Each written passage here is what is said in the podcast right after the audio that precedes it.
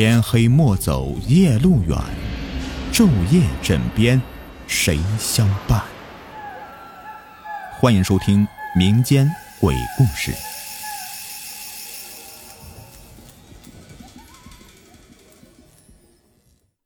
刨坟头。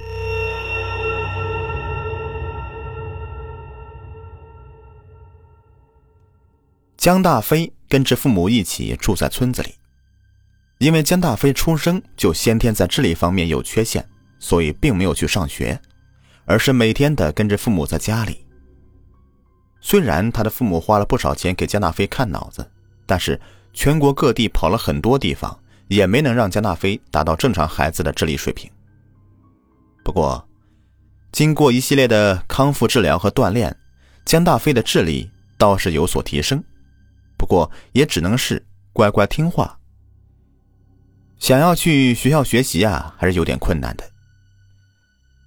这一年，江大飞家的老房子实在是破旧的不能住了，而江大飞的智力也在所有医院都得到证实是无法恢复的。于是，江大飞的父母就决定把钱用来翻盖自家房子。对于盖房子，江大飞还是非常高兴的，虽然他不太理解为什么他们家这么晚才盖房子。但是，看到那么多的砖头木料，还有大帮大帮的人在自己家里，江大飞就感觉到十分的热闹。而且每天，江大飞的母亲都会给工人们做一些好吃的饭菜，江大飞也跟着吃了不少。他就在想，要是天天都能盖房子就好了。江大飞家为了盖房子拉了不少的砖头，可这院子太小了。只能把砖头都堆砌在菜园子里。这一堆呀，可不要紧。江大飞家菜园子里，很久以前有一个去世的村民埋在里面呢。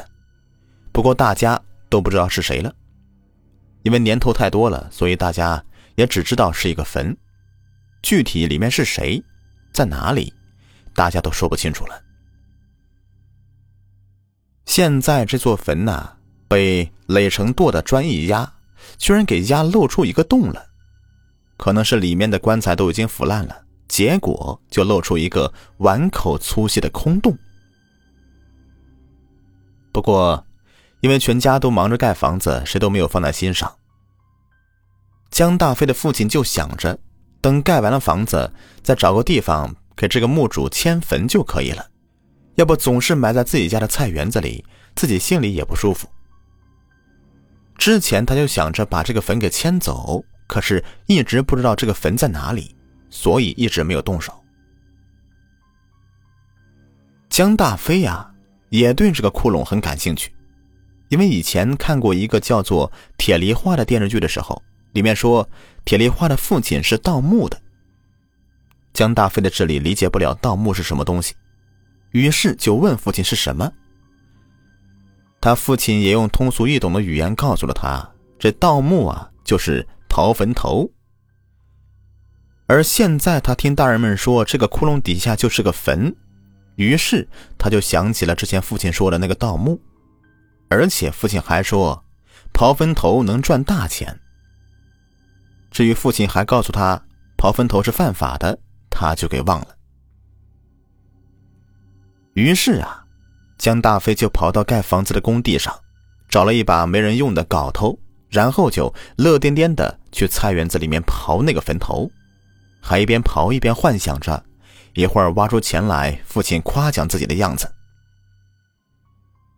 这回呀，江大飞想错了，因为他的行动先被母亲给发现了。江大飞的母亲看到他挖那个坟，气得够呛。大喊大叫着过去踢了江大飞一脚，江大飞感觉太委屈了，于是就去找父亲诉苦，说母亲踢自己。他父亲就问他为什么挨打，他就说呀，在那刨坟头呢。江大飞的父亲听了以后也是来气，又踢了儿子两脚。江大飞心里这个委屈啊，父亲明明说刨坟头能赚大钱。自己刨坟头赚大钱，怎么父母还要打自己呢？他怎么也想不明白。到了晚上，江大飞就发起高烧。他的父母还以为是白天打孩子让孩子受了惊吓，于是就带他去了卫生所打了吊瓶。第二天早上，江大飞的体温就降下来了。可是啊，第二天晚上他的烧又起来了。他的父母看儿子反复的高烧，就带着儿子去县里的医院打针。一连折腾了六天，江大飞的母亲就感觉到不太对劲儿了，立刻就联想起了之前儿子。挖坟的那个事情，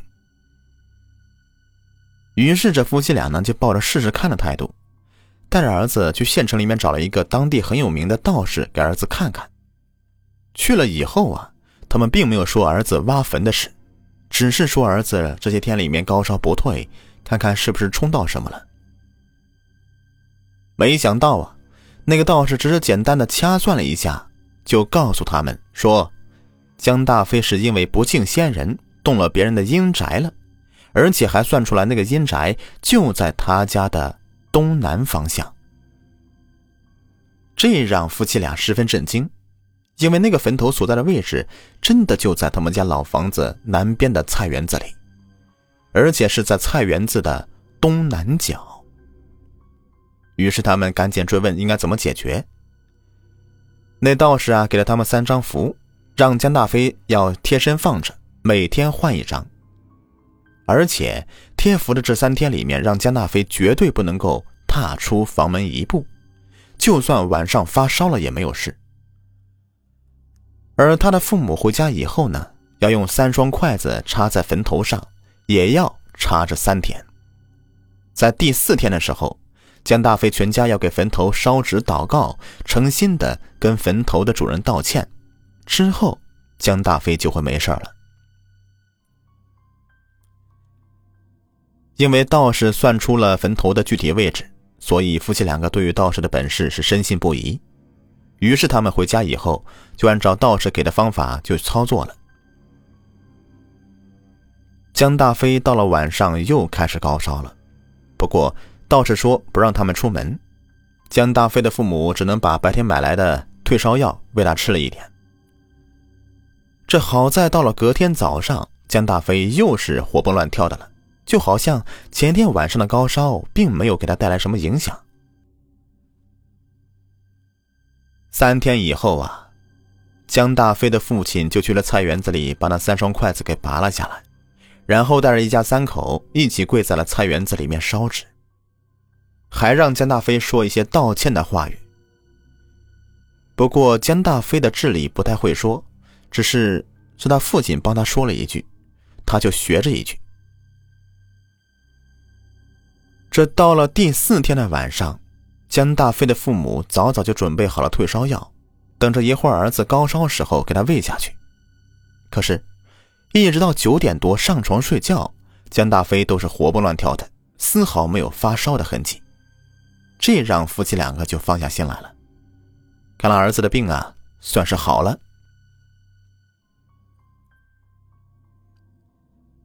因为江大飞的生病，江家的房子停工好几天。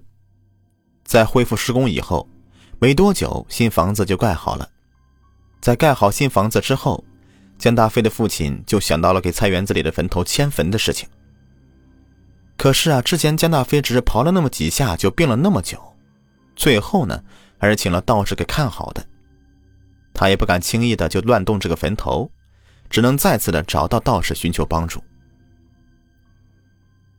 迁坟那天，道士亲自来到江家，先是做了一番法事，把要迁坟的事情告诉了坟墓的主人，然后又带着人呢，在村外面挑选一个风水尚可的空地。